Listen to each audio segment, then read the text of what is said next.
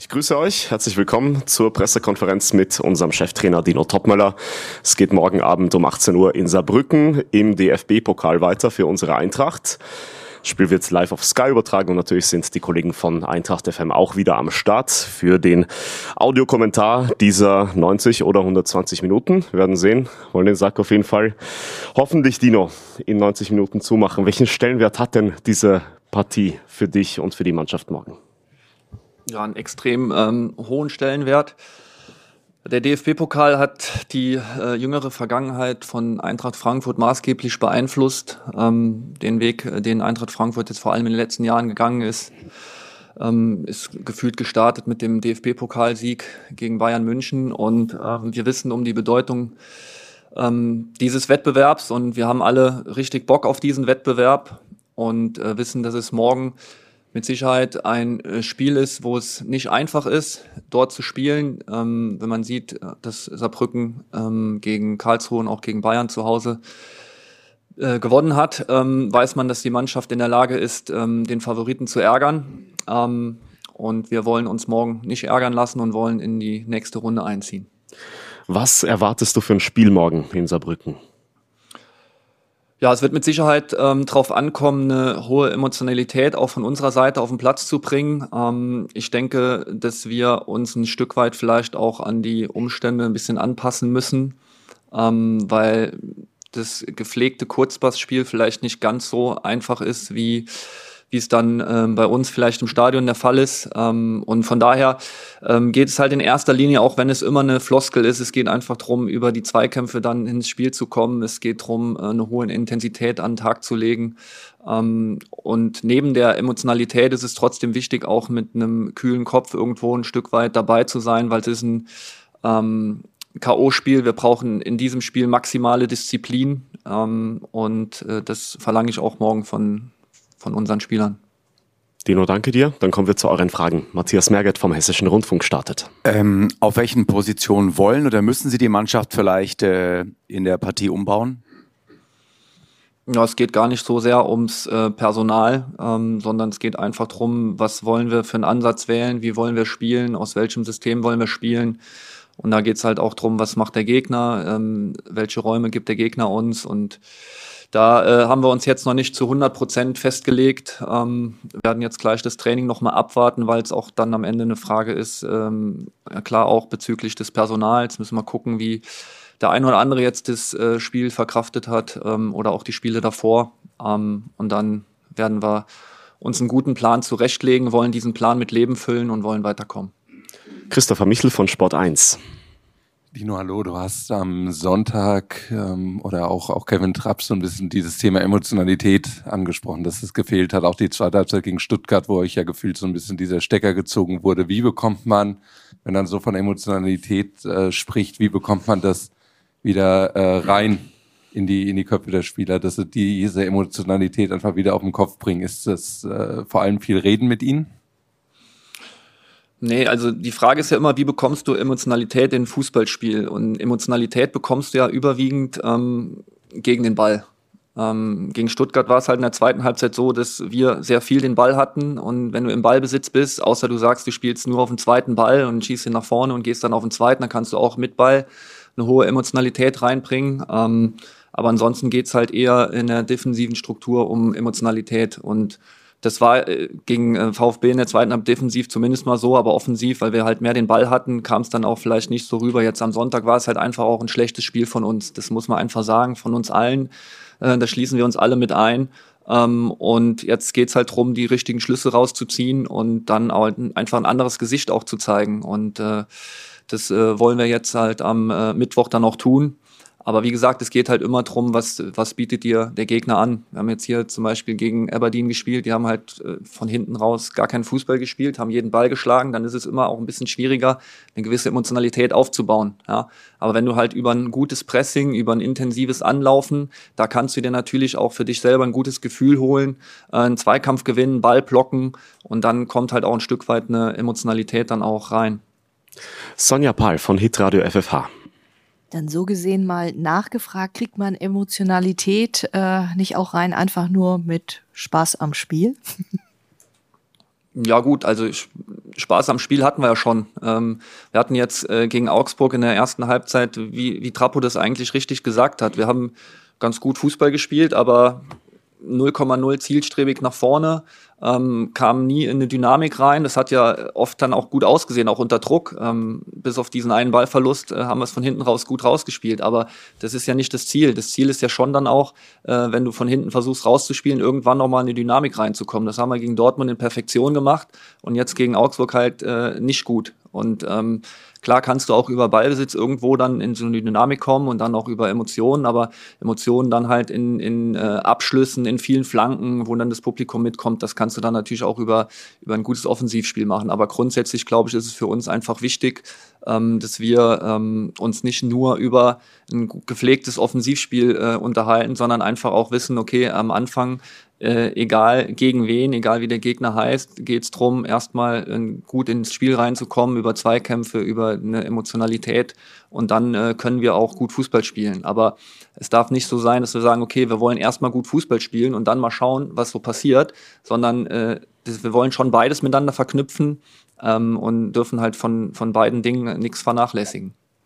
Marc Heinrich von der Frankfurter Allgemeinen Zeitung.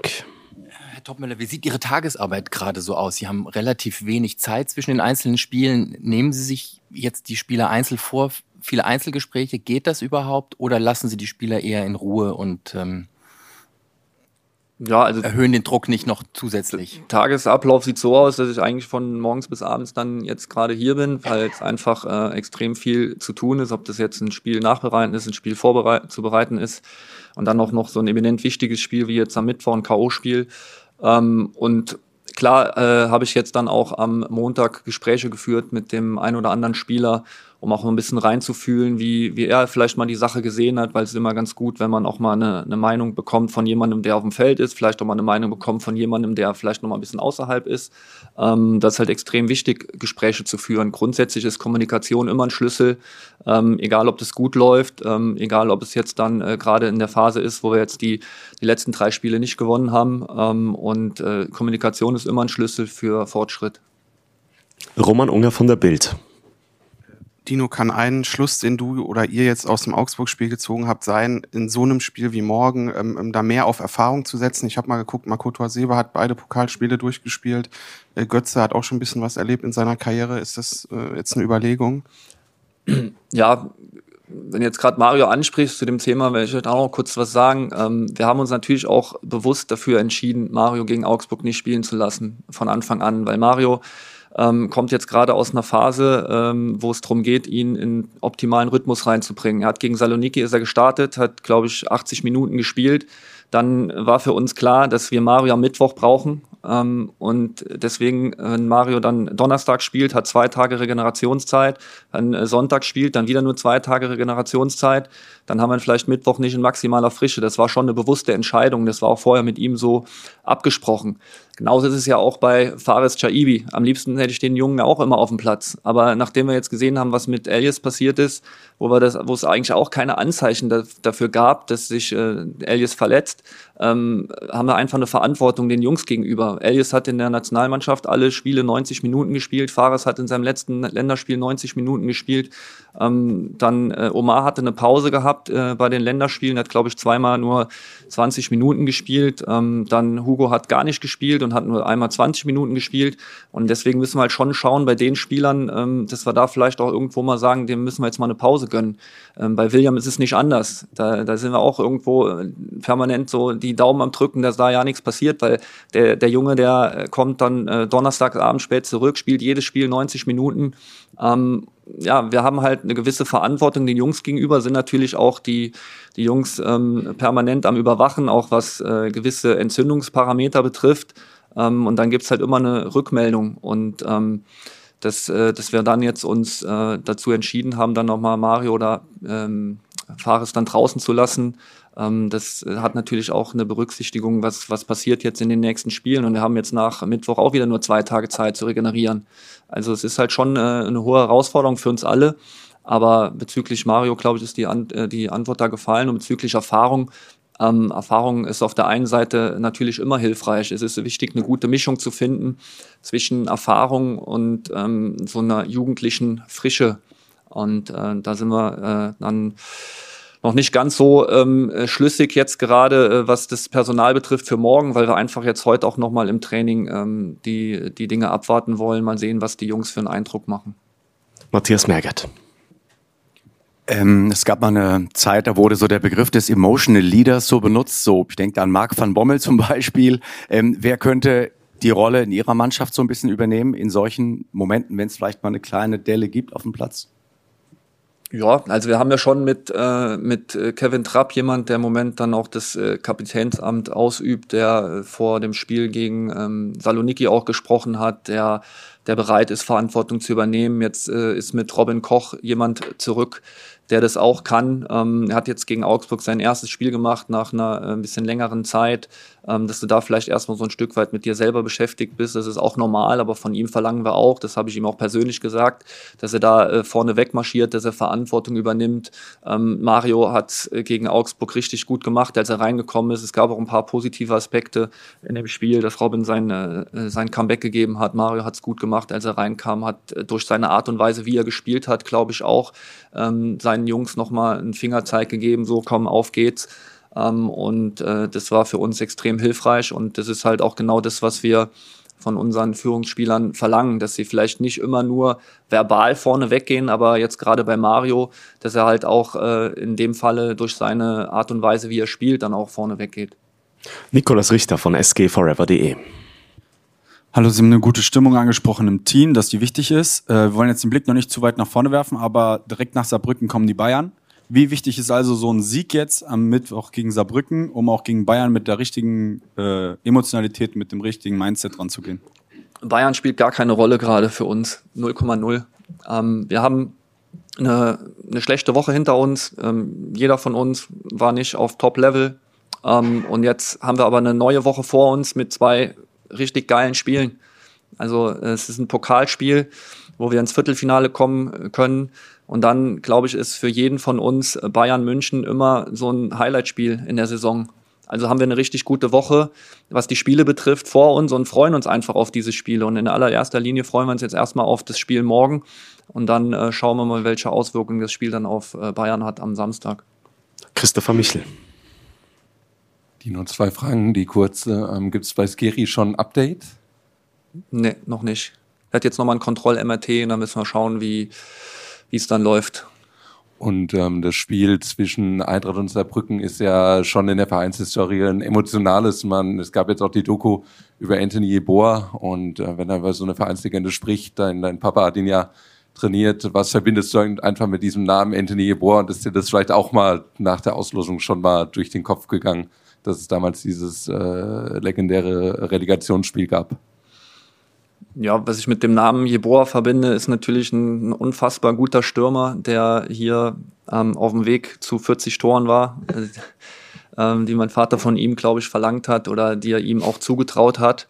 Ähm, und ja, einfach ein toller Spieler. Als Mensch habe ich ihn jetzt natürlich nicht so ähm, kennengelernt. Ich habe ihn nur als äh, kleiner Junge auf der Tribüne angefeuert, wie die anderen Jungs auch. Und ähm, habe ihn persönlich auch nicht kennenlernen dürfen, aber es war natürlich ein ein herausragend guter Stürmer, der sich dann in dieser Saison leider verletzt hat. Dann gehen wir zu Pepe Schmidt vom Wiesbadener Kurier.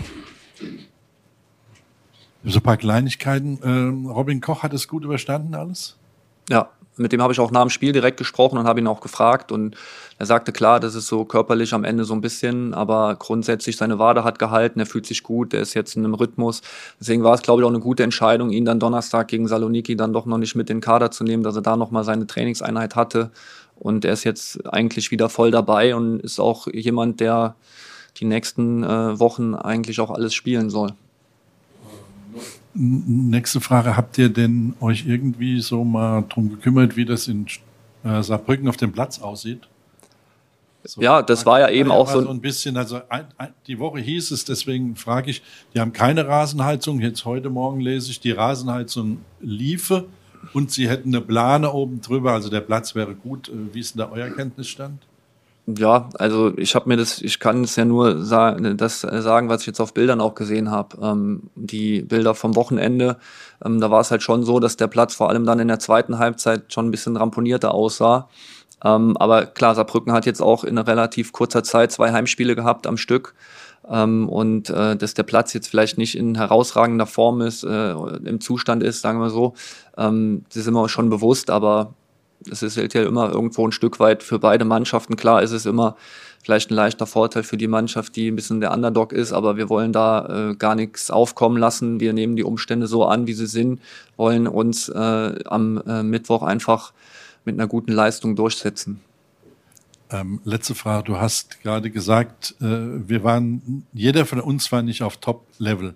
Daraus schließe ich, dass du das Trainerteam mit einschließt in dieser Ja, also es ist ja immer so, also wir, wir gewinnen zusammen ähm, und wir verlieren zusammen. Es ist jetzt nicht so, dass wir da irgendwo mit einem Finger auf jemanden zeigen und sagen, der hat aber da einen Fehler gemacht, sondern ähm, wir sitzen alle in einem Boot. Ähm, wir versuchen alle unsere Schlüsse draus zu ziehen. Was hätten wir vielleicht besser machen können? Und da gilt es halt immer drum, äh, bei sich selber anzufangen. Und ähm, das ist halt auch für, für mich extrem wichtig und für uns auch im Trainerteam extrem wichtig. Ähm, und wir, wir haben jetzt eine tolle Phase gehabt vorher. Das waren jetzt äh, nicht nur die Trainer, das waren auch nicht nur die Spieler, sondern es ist immer eine, eine gemeinsame Sache. Wir haben das zusammen richtig gut gemacht. Wir haben jetzt zusammen eine schlechte Woche gehabt und wir wollen jetzt zusammen wieder in die Erfolgsspur. Roman Unger. Wie froh bist du, dass Kevin Trapp seinen Patzer da aus dem Saloniki-Spiel so schnell äh, abgehakt hat? Ja, Saarbrücken, glaube ich, auch ein besonderes Spiel, hat er ja auch direkt nach der Auslosung gesagt. Ja, ich glaube, dass für, ein, für einen Torwart immer extrem wichtig ist, wenn du dann relativ schnell dich wieder auszeichnen kannst ähm, und so, so einen Fehler halt wieder gut machen kannst, weil es halt äh, dann am Ende direkt immer eine Sache ist, die bestraft wird, wie jetzt gegen Saloniki. Ähm, und äh, er konnte uns jetzt da in dem Spiel ähm, helfen, um nochmal zurückzukommen. Leider hat es jetzt dann keine Auswirkungen mehr gehabt auf das Endergebnis bezüglich ähm, des Punkte-Endergebnisses für uns. Ähm, aber es hat uns extrem geholfen. Ich glaube, dass es ihm auch extrem gut getan hat. Ähm, er ist da auf einem richtig guten Weg. Er hat jetzt beide beide Länderspiele gemacht, hat in beiden Länderspielen sehr gut performt, auch wenn die Ergebnisse da auch nicht unbedingt dann äh, für ihn waren. Aber ähm, grundsätzlich ist er auf einem richtig guten Weg und äh, wir sind total froh, ihn zu haben und äh, ihn auch als äh, Rückhalt hinten drin zu haben. Christopher Michel.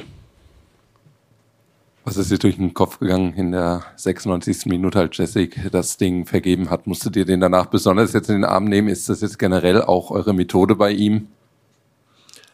Ja, ich glaube, Jessic weiß es selber, dass er den Ball besser schießen kann. Ob er den reinschießt, das ist immer noch eine andere Sache. Ähm, aber ja, ich habe mit ihm gesprochen. Es geht darum, dass du in, das ist halt die immer eine, eine gewisse Zeit brauchst du halt auch als Stürmer, um zu merken, okay, wenn du eine Torchance hast, das ist einfach was ganz Besonderes ist. Und ich habe als junger Spieler auch einfach mal einen Ball aufs Tor geschossen, damit er aufs Tor geschossen war. Und dieses Bewusstsein einfach für uns, äh, ihm zu vermitteln oder insgesamt unseren Spielern zu vermitteln, dass man, dass man damit einfach anders umgehen muss mit dieser, mit dieser Torchance. Dass man sagt, okay, ich versuche das meinen Stürmern immer mitzugeben, dass wenn du im 16er bist und eine Abschlusschance hast, dann will ich einfach eine Idee erkennen. Und diese Idee muss da sein. Und die Qualität ist natürlich auch so, dass du, desto, desto enger das wird, desto mehr räumlichen Druck du hast, desto mehr zeitlichen Druck du hast, desto mehr du vielleicht einen Ergebnisdruck hast, dann bist du natürlich in natürlichen Art und Weise einfach auch vielleicht ein bisschen gestresster in so einer Situation. Und das gilt halt darum, als Learning mitzunehmen. Das ist aber auch irgendwo ein Stück weit eine Erfahrungsgeschichte. Ich glaube, dass er den jetzt so nicht nochmal schießen würde, ähm, dass du einfach auch in so Situationen versuchen musst, cool zu bleiben. Weil das ist ja dann auch ähm, das, wieso dann äh, Bayern 100 Millionen für einen Kane ausgibt und wieso sie so einen holen, der halt auch noch nur noch ein Jahr Restlaufzeit hat, weil es ja nicht ganz so viele gibt von denen. Ja, und das ist halt einfach ein Learning, den das wir mitnehmen müssen, dass wir gerade auch in Drucksituationen diesem Druck standhalten, cool zu bleiben. Ähm, wir machen ihm überhaupt keinen Vorwurf. Ähm, äh, er hat den Ball nicht äh, absichtlich vorbeigeschossen. Ähm, und äh, er, für, für mich ist einfach wichtig, dass er ähm, mit der Situation gut umgeht, dass er ein gutes Learning draus hat, dass er einfach ähm, bewusster in, in der Box mit Situationen umgeht und bewusster den Abschluss sieht und sagt, okay, meine Idee ist jetzt, ich will mit der Innenseite in die Ecke schießen oder das war aber einfach ne, schnell hektisch abgeschlossen. So und das, äh, das war dann äh, so, dass er vorbei ist. Und ich habe das ja auch dann schon nach dem Spiel gesagt. Natürlich hätten wir das gerne mitgenommen, das, das Unentschieden, das 2-2, auch wenn es nicht verdient gewesen wäre.